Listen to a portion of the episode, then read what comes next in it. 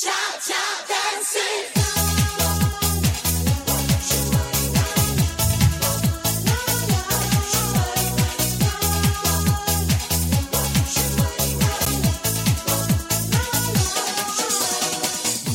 槽社会百态，幽默面对人生。Hello，各位亲爱的听众朋友，大家好，欢迎收听吐槽汤秀，我是老天。这两天呢，天气开始逐渐变冷了啊，朋友们，全国各地呢都开始进入速冻模式了。但是唯一有一点区别的是呢，比如说在内蒙和东北啊这些比较严寒的地区，他们已经在冰箱里住着了啊。主要是想要放进冰箱里，我们就会发现内蒙啊或者东北这些寒冷的地区，他们是属于。在冬天里，他们就属于冰箱里的冷冻层，我们呢就在保鲜层里，是不是？偶尔是调个温度，我们可能稍微冷一点，但过两天我们又保鲜了。但是这回不一样了，大家全都冻里面了。其实北方和南方啊，天气都不一样，所以说就造就了两个地方生活的方式不同。北方有暖气，南方现在没有暖气，包括从建筑购物啊，或者是各种的方面。都是有暖气那一方，我们都很羡慕，是吧？尤其是像在南方的朋友啊，北方有暖气太爽了。但是你真的羡慕吗？北方人绝大多数冬天都不出门，两个小时都冻透了。我跟你讲，到了老年生活，为什么好多人愿意去南方呢？就比如说像东北人啊，特别愿意去三亚，是吧？去猫冬啊，有句话叫猫冬嘛，是吧？去海南去猫冬去了，就为什么在东北是真的出不了门啊啊？出门呢，我们可以玩啊，不是说是出门不能走动。在北方，尤其是像老七在家里啊，就是内蒙古那个地方也非常寒冷，就是内蒙可能比东北还要冷，因为内蒙那边啊，大风直接从西伯利亚直接就刮过来了。比如说我们这边就好比是啊，就是寒冷的第一个风向标，就只要我们这儿一冷了，然后那边天气预报，我们马上就要有寒潮了。但是殊不知内蒙人已经冻死了，你知道吗？所以说。我们那边呢，第一呢是风大，第二是天冷，那风刮在脸上跟刀子似的。每到冬天的时候都足不出户。其实像我们年轻人愿意出去玩一玩哈，无所谓啊，就或者是开车呀，不管是走到哪儿啊，呃，走两步路还至少还能走到。但是老人们就很少能出门了。我这么跟大家讲，就是内蒙啊，一到了冬天，老人出门是一件非常危险的事情。是吧？老人不能走啊！一走呢，路上太滑了嘛，因为冰没办法化，所以说就很容易摔倒。一摔倒了就有危险，所以说好多老人呢，冬天都不出门。你看看为什么选择到南方呢？南方养老是真的好，冬天能出去溜达溜达，跳跳广场舞啥的，真的不骗各位啊。所以说呢，天气冷了呢，我们那边虽然穿的厚了啊，虽然说我们那边是干冷。但是它是跟体感温度是有关的。你在外面呢，如果要待两个小时，体感温度也基本就等于没有了，对吧？所以说呢，南方和北方的冬天还是不太一样的。那既然现在全啊，咱们全国都开始进入到速冻模式了，所以说各位朋友也要穿好衣服啊，因为最近确实是大幅降温了，大家可能都会感觉到稍有不适，对不对？前两天呢，我还在想，这个天冷了应该怎么办呢？开始准备买套羽绒服吧。最后一想想，一摸着自己的兜，哎，发现比自己脸还干净。后来我想，哎，那怎么能解决？能马上就寒冬了，就马上就来了。你说再不买羽绒服就来不及了。我在想，哎，我就在开始往那个买羽绒服那个地方走，但是走的不快啊，就是慢慢走，因为你知道了，你要到了买衣服那地方，就肯定是要花钱的。然后我就慢慢走，哎，路过了一个药店，我发现这个问题解决了，我就径直走到药店里，然后买了点感冒灵，或者是还有感冒药什么的，我就装兜里了，反正吃点药扛一扛过去算了啊。感冒药什么的，感冒灵、冲剂什么板蓝根什么，也就二十来块钱，这无所谓啊。你会发现，哎，这个东西确实是很省钱，能扛一扛，什么事儿都过去了。其实各位啊，你会发现我们现在年轻人的身体确实是啊，跟上一代的人完全不。真不在一个起平线上啊！就比如说现在我们啊，比如说二十多岁了或者三十多岁的人，真的是，就是我们应该是正当年啊，正壮年的时候，但是这个体力还不如人五十多岁的人的体力啊！真的，你如果不服，你每次啊，比如说。呃，现在我们起都晚，现在普遍的我们都是早上八点啊、九点钟起床去上班。你有本事啊，你五点钟、六点钟起床，你去公园里看看那那些这个在那单杠上练的老大爷们，你跟他们去比一比啊，看看你厉害还是那些老大爷厉害？我跟你讲，甩你好几条街。有的时候老大爷擦丫子跑了，你连人家裤衩你都追不上，而且腰也不如啊，腰也不如，真的。有的是老大爷躺在那里，哇，突然表演一个胸口碎大石，这个时候你说我也能，咔嚓一下胸口没了。关键男孩子在闹闹，你个女孩子跟这是使什么劲儿？你知道吗？跟我喊老提我胸皮，我没事那行，那再给凹进去怎么办？关键我们这这一代人啊，腰不好啊，倒无所谓啊。这这确实是现在的年轻人太放纵。关键还有一点就是颈椎也不行，现在颈椎病对我们年轻人啊。真的非常的不友好。比如说，现在我们的颈椎太容易劳累了。比如说，我们上学的时候要学习，一直趴在那里，也没有好的坐姿。好不容易等到毕业了，我们开始步入工作了，是吧？每天工作好几个小时，晚上回来还要打游戏，什么打游戏多费颈椎啊！我跟你讲，经常我最早以前，我的颈椎是非常好的。啊，后来打游戏呢，一坐那里就坐好长时间，后来颈椎开始不行了。人别人颈椎是弯的，我的颈椎变成直的了。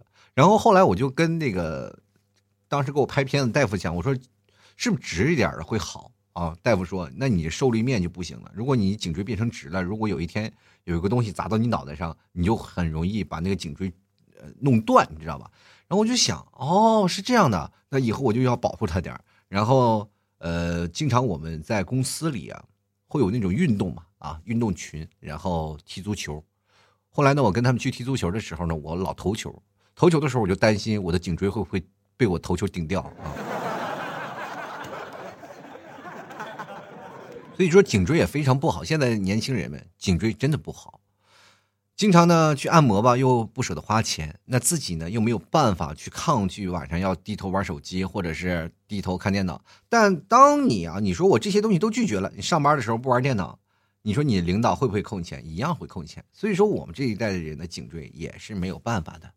还有最关键的就是我们现在情绪管理还不如那十岁的小孩。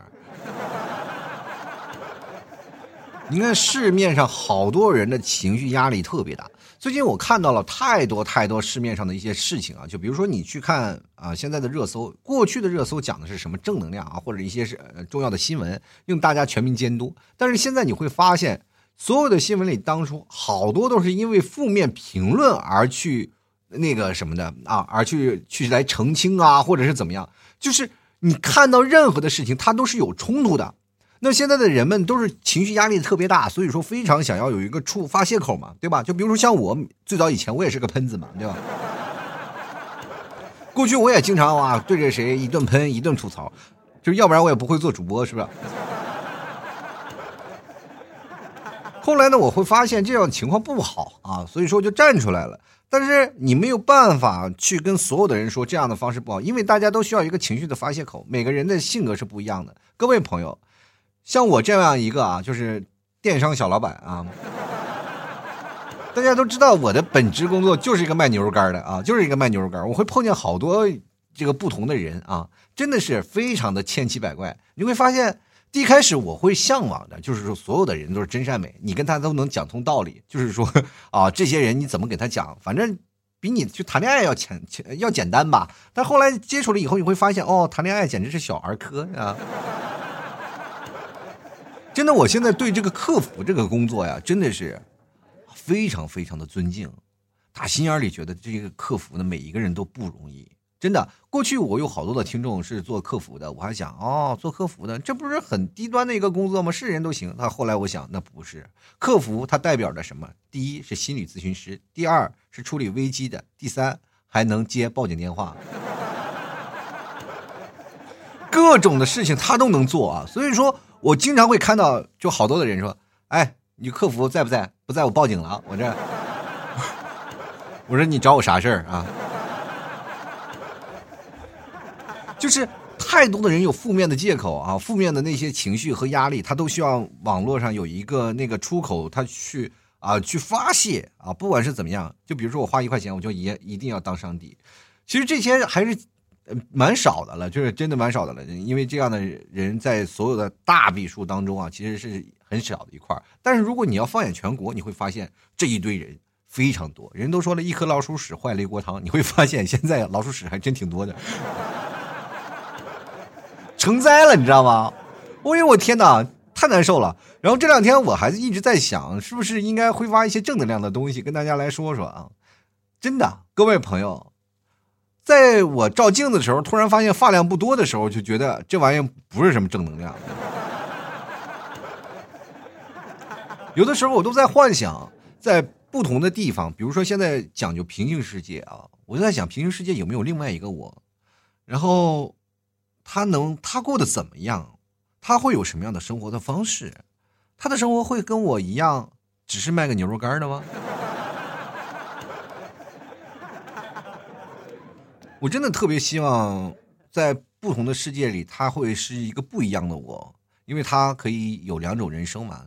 第一种呢，他可以很有钱，有钱了以后呢，是不是可以分我点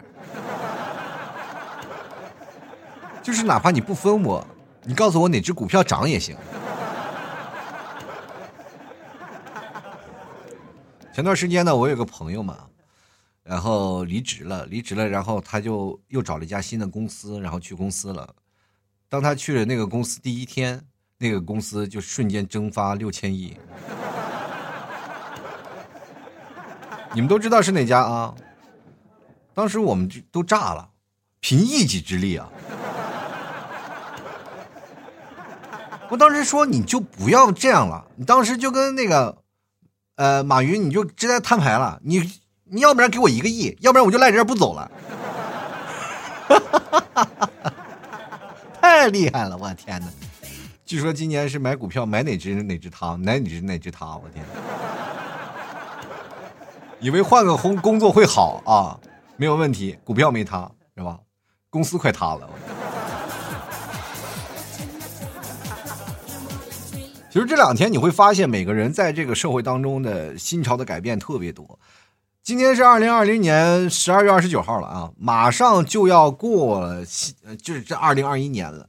其实今天我就在想，为什么一定要在这期要做一下，要跟大家来聊说二零二零年有什么样的不好的事儿，或者有什么好的事儿，我们再回顾一下。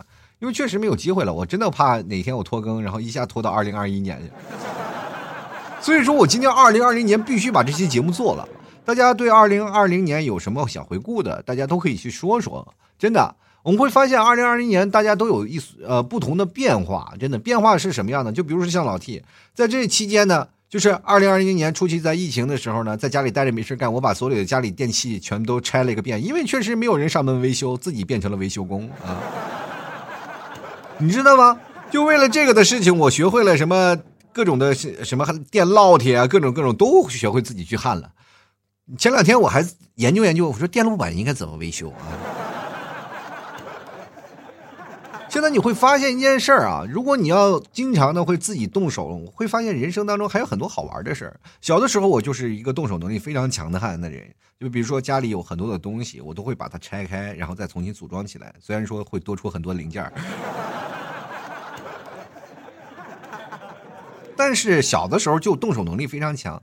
然后发展一下啊，长大确实开始做修理工了，是吧？呃，我曾经知道吧，我在电厂国企，我是做过修理工的啊。那个时候有一个非常美妙的名字叫钳工啊。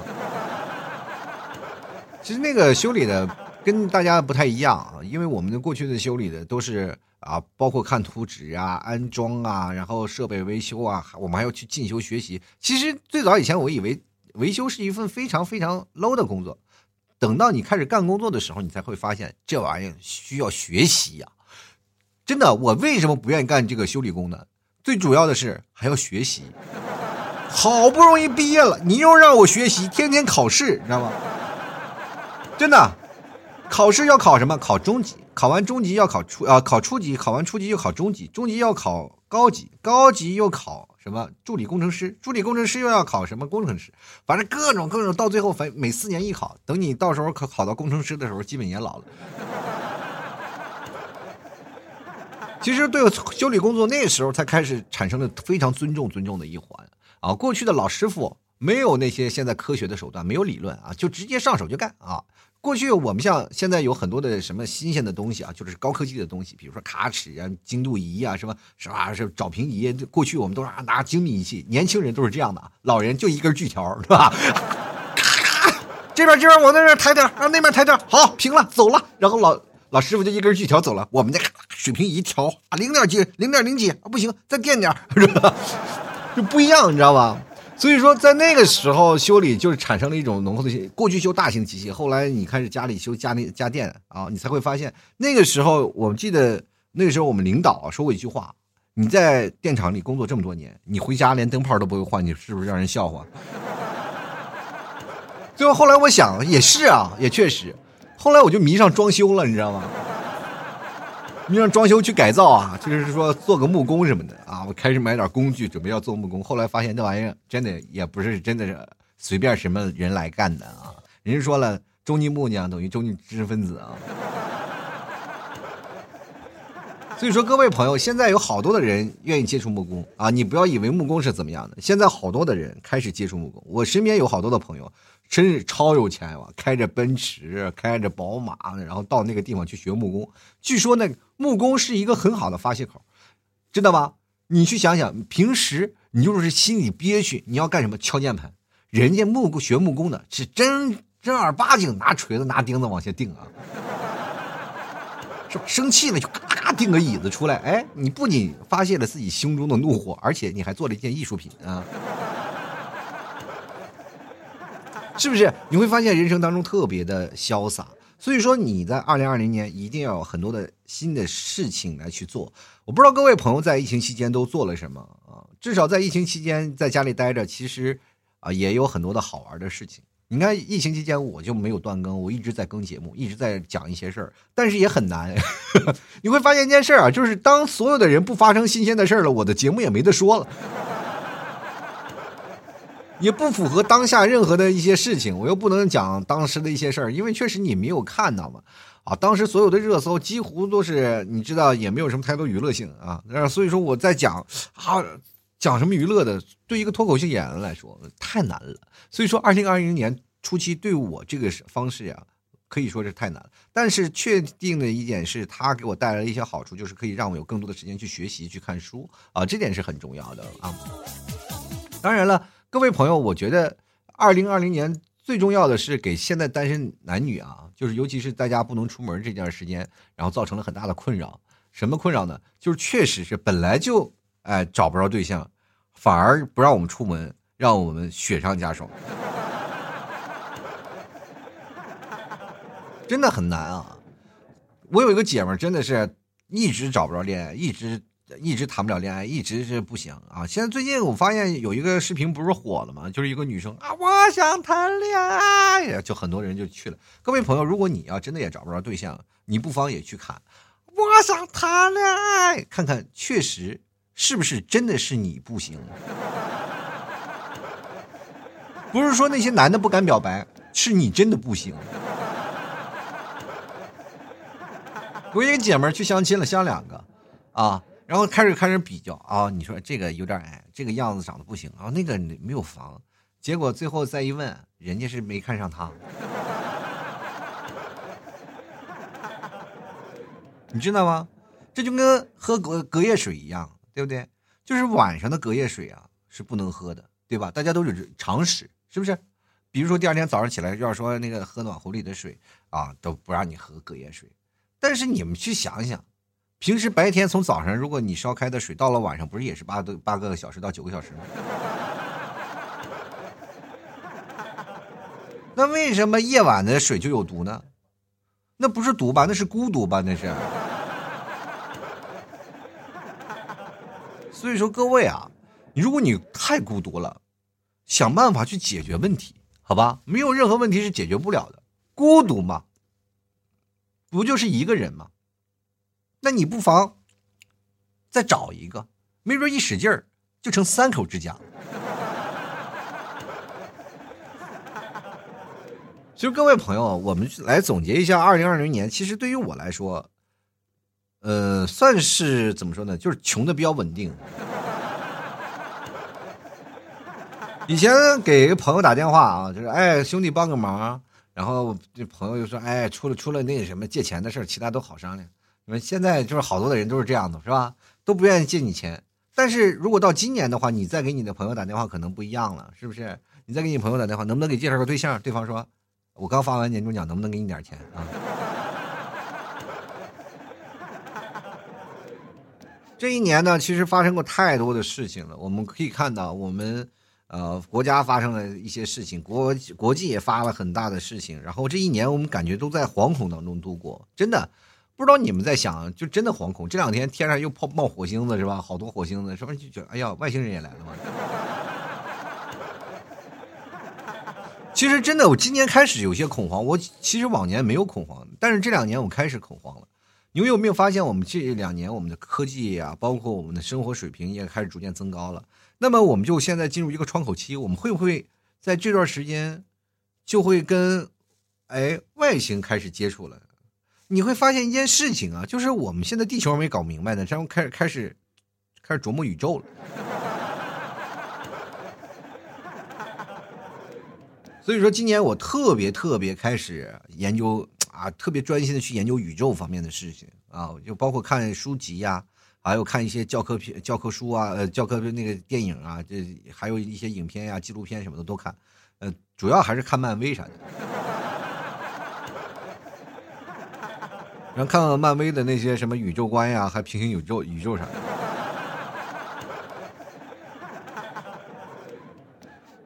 我刚复联四我看了好几回了，所以说各位啊，最近研究宇宙研究差不多了，再开始研究研究什么呢？研究研究发财的事儿啊。这两天老看那什么呢？就是什么呢？今日说法。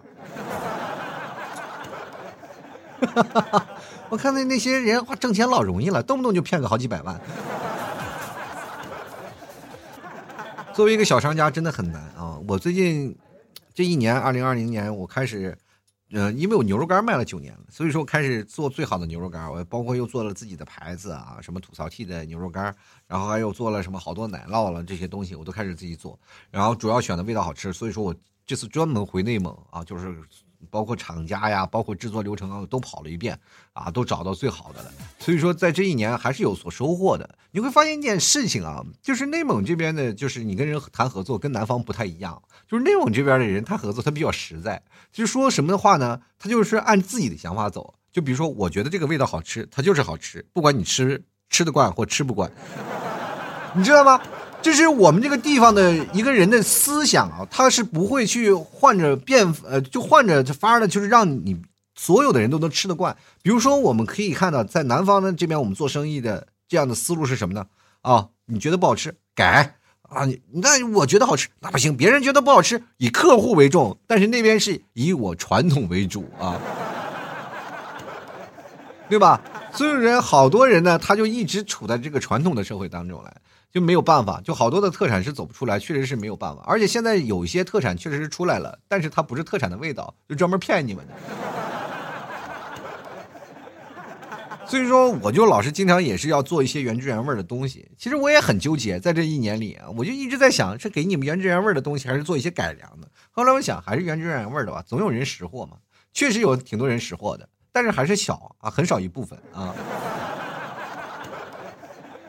真那，我就特别奇怪，就是现在交智商税这件事情啊，大家都应该明白一件事啊，就是牛肉干这件事，大家都吐槽，疯狂吐槽，说你们牛肉干太贵了。前两天有人问我，这牛肉干多少钱一斤？我说一百四一斤。牛肉干一百四，我人家别人牛肉干卖五十块钱一斤，我是五十块钱一斤，那是生牛肉的价格吧？其实牛肉干这个东西，牛肉它最好算的嘛，就两斤半一斤。呃，那合计一斤干吧，就合成一斤干。然后牛肉呢，价格四十多啊，五十多。现在市面上价格四十五块钱啊，明确跟大家讲四十五块钱。牛羊肉啊，就是生牛肉。但是呢，就是我们拿货的可能会便宜一点嘛，就是大概三四十的样子。你去想想，两斤半合起来四十块钱，两斤半，光生肉的价格都一百二了啊。所以说，看到所有的事情啊，牛肉干非常好算的，剩下五十多块钱的一斤的牛肉干，它怎么做出来的？特别可怕。我跟你讲啊，真的特别可怕。现在市面上好多的人在跟我讲这件事情，我就希望各位朋友真的能擦亮双眼，好好看一看。其实这一年我们可以发发现一下，电商都起来特别快，真的电商起来特别快，大家都开始疯狂在电商购物啊，直播购物。然后直播购物呢，你会发现一件事情，就是真的有你想象的那么便宜吗？你想想直播，然后他们要卖好多的东西。像老 T 是不带货的嘛，我就只带我们自己家牛肉干或者是我们家奶奶酪什么的。我做直播，我可能就只是卖卖我们家自己的东西，每天就卖那几样，每天来的观看的那个听众也就是只有五六个。但是我他依然坚持卖，好多的人呢，就是你知道吗？他们买这个东西就找那些主播带货。我我这么跟大家讲，咱们随便看啊，主播带货确实很便宜嘛，就是大概能给你优惠很多。但是你去想想，他优惠了很多。主播还要赚钱，呃，主播还要拿一些这个坑位费，然后呢还要说抽成，然后厂家不断的疯狂的压低成本，成本是大家都知道是有目共睹的，成本其实就这么高，真的就这么高。我能给你多少钱，对吧？我不挣钱了吗？那不挣钱怎么办？我就从原材料然后做些假，是吧？或者是原材料什么缩个水什么的，对不对？比如说最早以前我卖高配，我现在改成低配，对吧？所以说你看，老是货不对版的事儿特别多。朋友们，有些东西呢，就一分价钱一分货，不要老是相信那些事情啊。反正新的一年了嘛，我们会发现，这个当我二零二零年到了年底的时候呢，我就总是在想，就回顾这一年的节目，确实是啊啊，没有什么太大的长进。我明确跟大家讲，你没有太大的长进。但是我心，我现在心想了啊，就二零二零年的节目一定要做的好，稍微好玩一点。呃，在新的一年呢，二零二一年，各位朋友看我变化好不好？我会把节目做的。更新时长啊，就是更新的期间，我会做的更新的更多啊。当然了，我你也知道，我的主主要的业务还是要卖牛肉干的，是吧？然后呢，然后呢，还要那个什么呢？就是抽空啊，我也尽量抽空，然后把它节目做得更好一点。然后，而且我还要做一些视频啊，或者是做那个小的那个脱口秀的节目。然后，因为什么刺激到我？前两天我不是去一个电台，我又去做这场脱口秀演出嘛。我会发现，我们现在目前这个城市的脱口秀的氛围啊，就越来越好了。然后我一想，我一个老脱口秀的人，我这我不搞脱口秀不行吗？而且现在说实话，我的段子烂梗确实太多了。然后现在也是想想，好好打磨一下，重新再学习一下。人嘛，就是不要放弃希望，总要给自己来一点希望吧，对不对？前两天你们提早说呢，你要别做节目了，你就专门卖。好好的卖你的东西吧，你现在卖东西也卖不好，也没有人买。现在你说做节目吧，也没有人听，你这是倒是两头不讨好。你说你要不然梦想你是有吧，对不对？你确实更新了九年节目，但是你总得先把自己养活了吧？我想想是啊，那我总我总要为梦想奋斗吧？你家孩子你还要不要活？我说要要要要要要要，就是压力很大。但是不管怎么说呢？还是要努力吧，反正是节目还是抽空要更新，我尽量是把节目的更新的频率再更新一下。就是为什么很多人说这个我节目更新慢了，没办法啊，就是真的没办法。我说还是要为了生活嘛，啊，还得我要去买牛肉干去，是吧？就作为一个节目主播，是吧？好多人是一直认为我赚大钱啊，做主播赚大钱没有啊，没有，做节目一分钱没有啊，真的一分钱没有。不要以为真的是啊，平台会给你钱，平台疯了吗？那么多主播都给钱。没有啊，一分钱没有，就是平台能让你节目上传，然后不不把你节目删掉，已经是太给你脸了。为什么好多的朋友听我节目突然说：“哎，老 T 啊，我听你节目听不到啊，我为什么听不到啊？”然后我听不到你节目了，就是节目被下架了，就可能是中间我就说卖牛干了，或者说我的各种的联系方式了，大家都不知道了。所以说各位朋友要联系方式，反正总有一期节目还是能听到的啊。好了，吐槽社会百态，幽默面对人生啊！今天我们的主角还是不是我，还是各位朋友。今天我们要说的就是啊，你想对二零二零说些什么？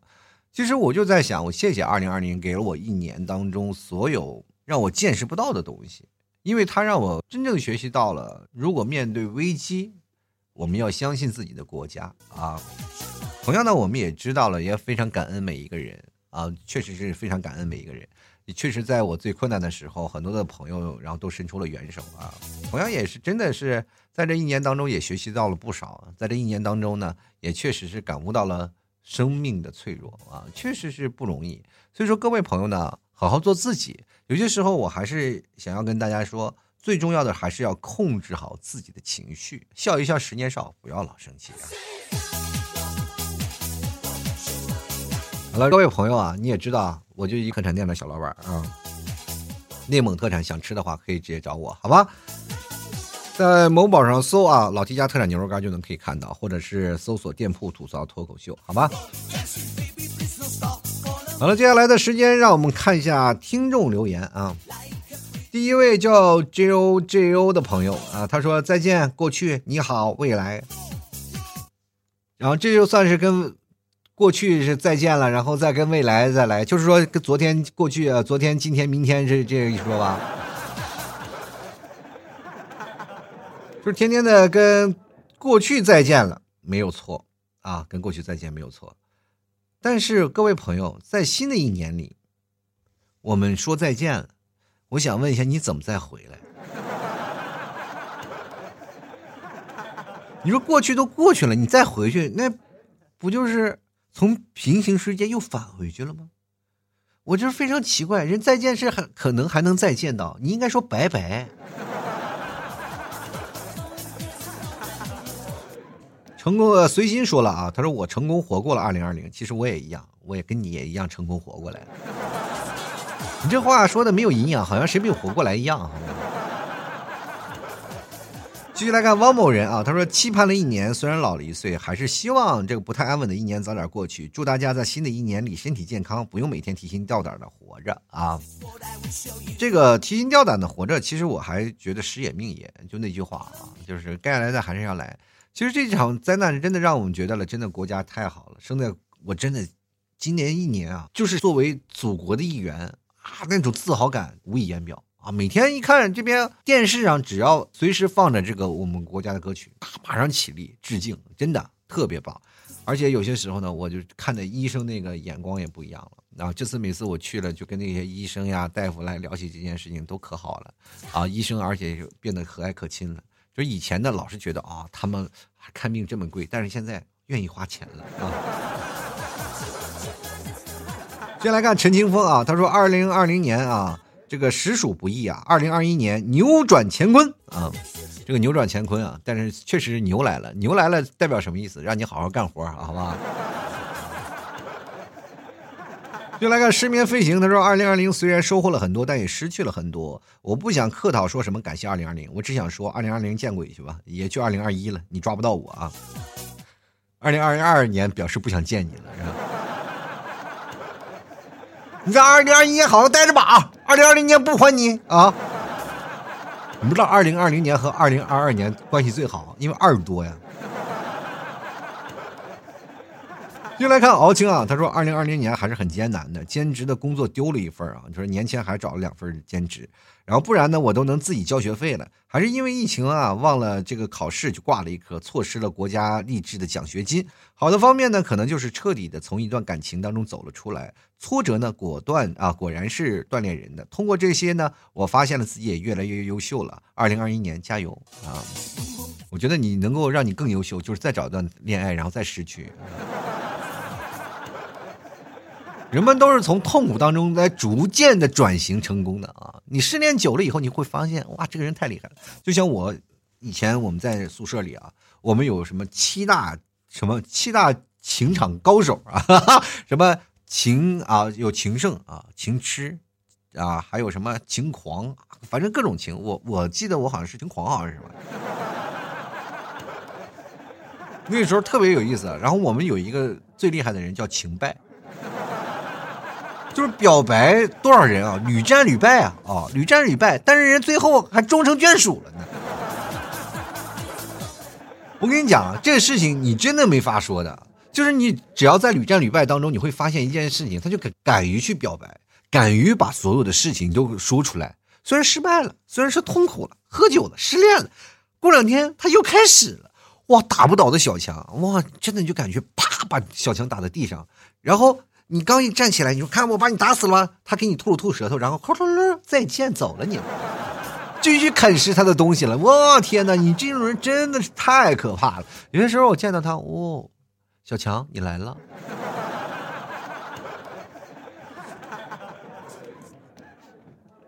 真的，人生呢就是在失败当中不断成长起来的，不要害怕失败啊。接下来看琉璃啊，他说呢，我呢其实也挺恨他的。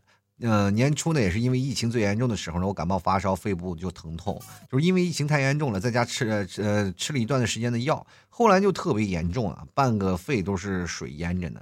手术住院吃药，到现在还都没有痊愈呢。他说是慢性病，然后因为呢疫情，我才重新重视我的发烧感冒，以前都是只是只是吃点药呢。如果没有疫情的话，我可能还不知道我有这么严重的病。后来因为别的原因呢，又连高中都没有上。啊，如今在一个不大呃不大的工厂呢，这一年呢挺难的，特别坎坷。这一年也是我一个男的流泪最多的一年，就感觉活得特别压抑。我好多次都想直接离开，但是也挺害怕死的啊。不过呢，我还有几个特别好的朋友一直陪着我啊。这个这群朋友呢，就是你们父母眼中的狐朋狗友，但他们对我挺好的。二零二一年，希望我可以痊愈，希望我可以勇敢的面对。困难，而不是一次次的逃避。希望我可以不失眠，希望会开心一点。对老七的节目真的是会助眠哦，谢谢你给我带来了多巴胺，谢谢你品尝我们家的牛肉干啊。反正这个事情呢，我跟你讲啊，就是身边有好多的朋友，人世间呢，好多的事儿是吧？真的好死不如来活着。当你碰到了一些事情，你会才会发现这些事真的太简单了。只有经历过坎坷的人才知道，现在是活下来是真的不容易啊！真的像我小的时候，就真的想过啊，怎么样？就是说啊，我想过轻生的一些事情。我小的时候，因为被爸妈打的太狠了，因为确实有件事情啊，就是小的时候，我爸有次说要把我腿打断，然后说要养着我，嗯，让我不出门，因为我老爱出门耍。那那个时候我当真了。因为很多人想啊，老提你太傻了，你爸就吓唬你的。哦，那不是吓唬的，我感觉我爸每次在那个厨房里都是在摸要剁我腿的刀。后来才发现，我爸是个演技派啊。等你长大了以后，你才会发现，其实生活下来还有很多的事是未知的。他每天都要面临不同的考证啊，考验。当你真正的感受到了人生不同的变化，你才会发现活着真是挺好的。其实人生最困难的时间就是人到中年这一阶段。你就比如说到三十到四十岁左右，人都说了你应该是一个成功人士了，可是在这个年纪。我们总是过着不惑之年，但是老是办着不惑不是不惑之年的事儿，还感觉自己还是很年轻。可是你年轻了，你可以再活几十年啊，再活十几年、二十年，哪怕是再活五六年也行，是吧？当然，你也可以再向天再借五百年。可是呢，你身边的人越来越老了。其实这两年我特别害怕疾病，就是前段时间我妈住院了，我就真的特别担心，把我吓坏了，知道吗？啊，特别恐怖。呃，当住院了，反正检查没什么事儿了，然后住住院住了一段时间，出来了以后，我就感觉啊，仿佛啊，这身上的担子才轻下来。真的，以前我从来就很少没有见到我妈，就因为这件事情啊，突然说叫救护车给拉走了，特别可怕。所以说，在这几年下来以后呢，你才会发现啊，真的是健健康康才最重要。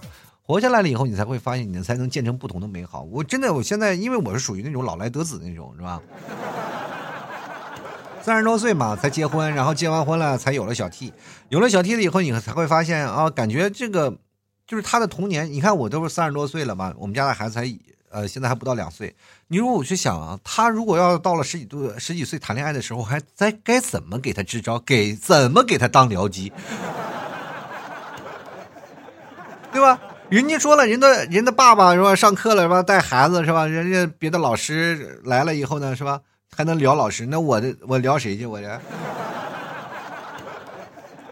人领着爸爸来了，我咔，我们家孩子说：“嗯，这我爸爸，哎，这不是你爷爷吗？这多尴尬，是不是？”所以说我感觉我。确实是晚了，也就是我们这代人的尴尬，结婚比较晚。所以说，朋友们早点结婚，早点要孩子啊，至少你还能跟孩子一起玩。千万不要像我这样，真的，我现在就有点后悔了。你说这么晚了，我们这身边的很多的朋友，这次回内蒙发现好多的朋友，他们家的孩子啊都很大了啊。一到我们家孩子，哦天呐！就来看啊，天上白玉京，他说二零二零年呢，没想到能抓住学生时代的尾巴。在大四实习期间遇见了爱情，这可能是命运吧。明年就要订婚了，希望二零二一年咱们都好一点啊！既然你就订婚了，你还哪里好？只要订婚了以后，就是你生活的开始呀！柴米油盐酱醋茶，天天被老婆跪搓衣板是吧？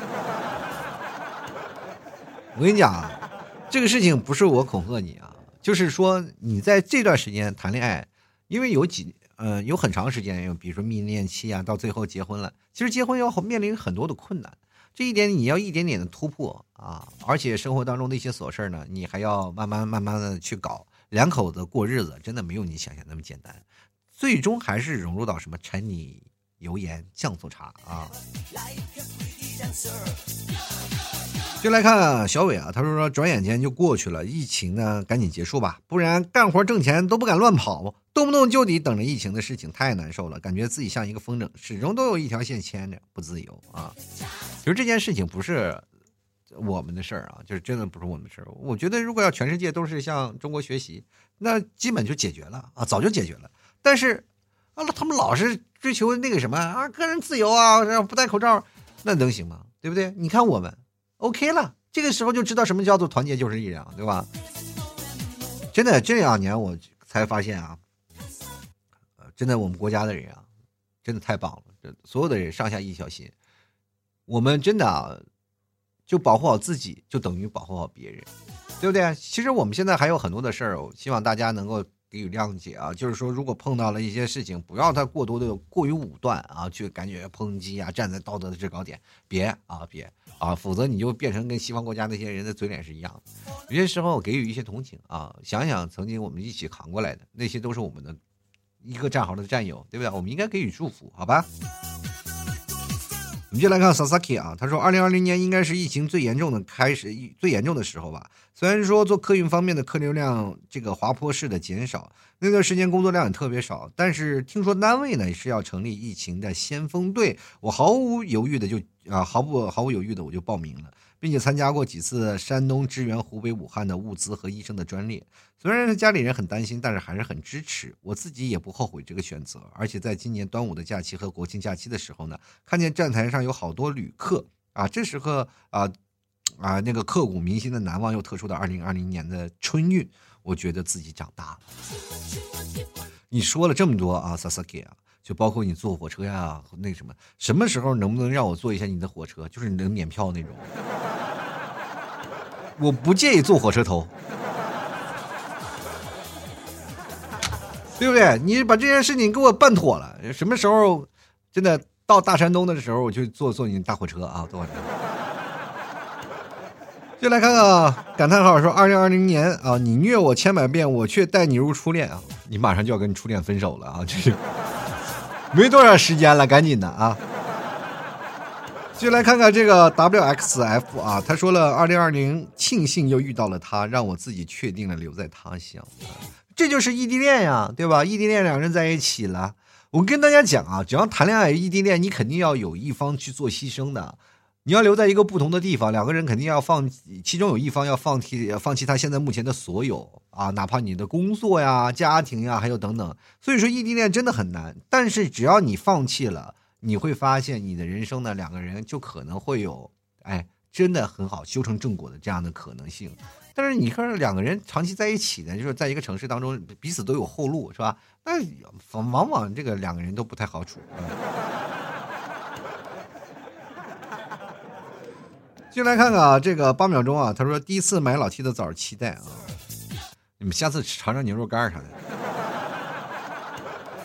先来看看遇见啊，遇见他说了一月的担忧，二月的牵挂，三月的感动，四月的缅怀，五月的期待，六月的热情，七月的昂扬，八月的温暖，九月的致敬，十月的铭记，十一月的满足，十二月的自豪。二零二零年，中国艰辛不易，但也格外坚强团结。二零二零年这一年呢，发生了太多的事情，好像感觉每一次鼠年都会有特别的多灾多难。我就属鼠的朋友，说九六年的大洪水，零八年的非典，金融危机跟寒灾啊，今年的疫情呢，不得不感叹啊，中国真的很棒，在每一次的挫折中越挫越勇，未来的中国一定会有世界的标杆。你好像还算漏了一个，就是八四年我的出生。那也算是一个灾难吧。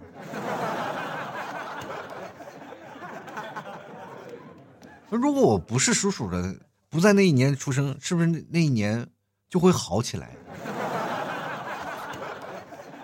真的怪不得我妈从小到大说你就是个祸害呢。天哪！哎呀，活了三十多年，遇见你是帮我解惑了呀，我朋友。哎呀，要不然你，你要不说这话，我还是这个徘徊在这个属鼠的这个岁月当中沾沾自喜。哎，现在突然格外明朗了啊！啊，原来我这个祸害就是因为哦是属鼠啊。不知道各个各位啊，跟我同样属相的是什么情况？其实我觉得，这属相是十二生肖之首嘛，它肯定它的作用很大，对吧？肯定会让人有记忆犹新的地方。哎，朋友们，对吧？属鼠的人老厉害了。接下来看明第二阳啊，他说了，最想说的就是我爸爸的身体啊，做完手术之后快点好起来，不要再复发了。希望新的一年呢，我可以扛起这个家。生活不再艰苦，可以看到我的家人笑容越来越多。我和老婆的关系不再和今年这样的僵持。还有就是我自己可以挣好多的钱啊！其实这个愿望呢，我也希望就是家人健康，自己挣钱啊。真的，我我也希望这件事儿啊。所以说，今年我面临的最大的问题就是现实和梦想之间，我该如何去抉择？因为最早以前我辞职了，我就是为了梦想，我就把工作辞掉了。那后来呢，我开始为了生活嘛，就是因为确实是因为。二年初的疫情确实才开始，把我曾经的所有的积蓄全部挥霍的空空的。因为你也知道，我没有工作，没有公司给我发工资，对吧？然后那时候你们 T 嫂也没有工作，然后一家几口，一家五口啊，当时求在这个杭州里啊，在杭州这个城市里，我没办法，就只能花以前积蓄，花的干干的，是吧？那个时候所有的钱都没有了。人为什么回内蒙古？啊，说说实话，就是去啃老了。第一呢，我们是要找内蒙的厂家；第二，确实是在杭州的开销太大了，回内蒙还便宜一点，是吧？就是真的在内蒙回去，刚开始没有钱嘛，吃各种的百家饭，你知道吧？亲戚朋友呢，各种的接济啊，这今天去他们家吃，明天去他们家吃，正好那时候也解封了，然后去他们家吃，去那个家吃，然后光吃就是没有花钱就吃了一个多月，吃的问题解决了啊，然后开始慢慢的。在内蒙开始卖内蒙特产啊，包括牛肉干啊，包括我们的奶酪啊，等等等等，卖卖了好多长时间，稍微挣了一点点钱啊，但也不多啊。跟大家讲，就你们听了可能会笑到大牙，也可能也就是两三千块钱。然后那时候赶紧拿这两三千块钱呢，先没有花，先没有干什么，就是请哥们儿啊、兄弟姐哥开始吃饭啊，把那些兄弟啊请他们吃了顿饭，我突然感觉到哦，这算是还完了，然后接着第二轮又开始。其实回到内蒙，好多的人都认为啊，你这赚了大钱了。其实没有，在外的生活特别难啊。其实每个人都知道心酸啊，大家都自己知道。然后打掉牙往肚子里咽，成年人的委屈其实就是在崩溃的一瞬间啊。你真的就是因为情绪到了那个点没有办法，就感觉特别无助。可是有些时候，好多的人会问我老 T，你怎么样调节你的情绪压力的？包括很多人以为我没有压力，其实不是，我压力也可大了，压压力崩溃，有时压力崩溃到厉害的时候，我都撞墙。一撞墙，旁边那个大爷就跟我说：“这墙不拆啊，这个。”小伙子，你来撞这个，这这个我们要拆，这我要。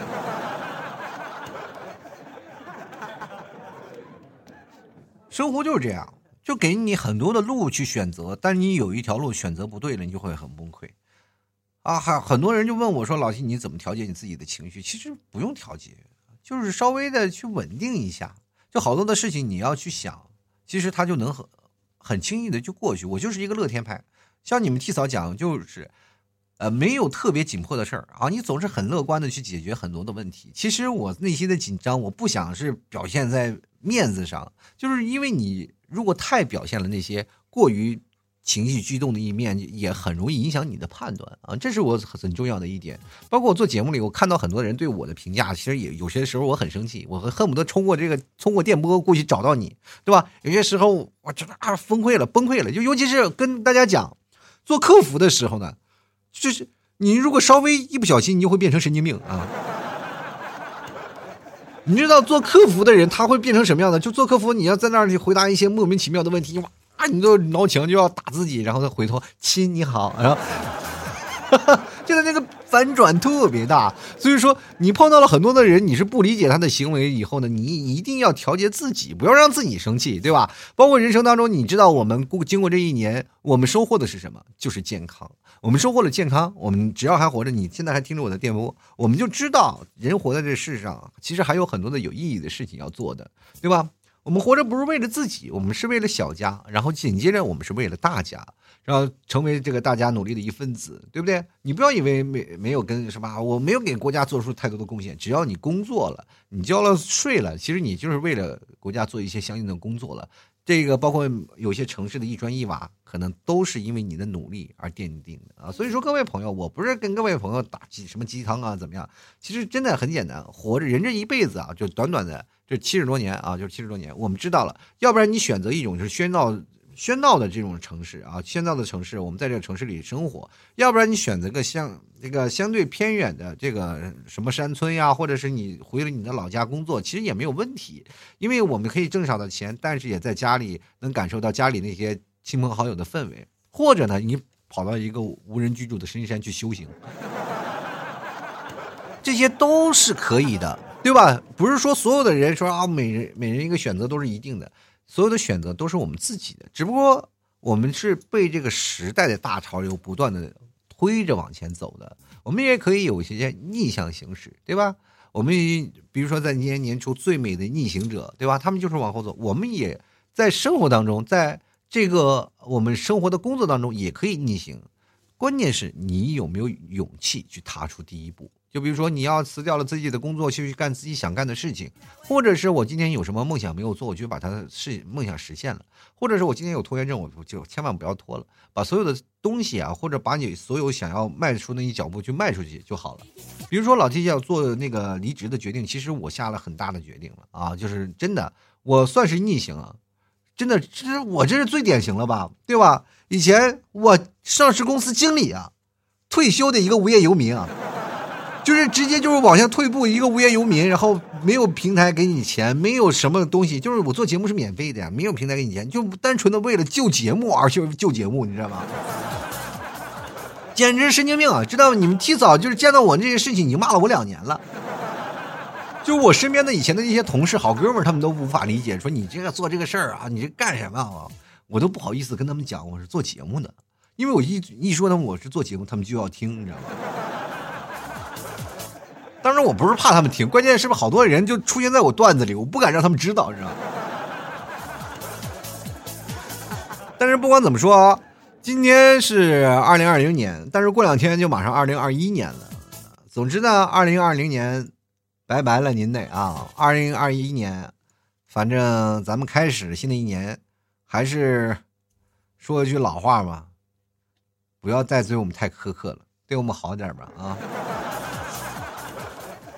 每次感觉就是真的，过一个年就跟谈个恋爱一样，好忐忑呀！我，吐槽生活百态，幽默面对人生啊。老 T 家牛肉干可以直接在某宝上搜索“老 T 家特产牛肉干”，然后或者是搜索老 T 的店铺“吐槽脱口秀”就可以了，好吧？当然了，想要知道老 T 的联系方式，买牛肉干就知道了。好了，同样的，各位朋友喜欢的话，多多支持一下。然后年底了，可能还有一些年货啥的啊，各种的小吃啊，各种的新年我们上新的一些奶块啊，包括奶枣子什么都开始上新上线了。喜欢的朋友可以过来拍一下了。好了，那么本期节目就要到此结束了，非常感谢各位朋友的收听，我们下期节目再见喽，拜拜喽！老 T 的节目现在结束，请大家鼓掌。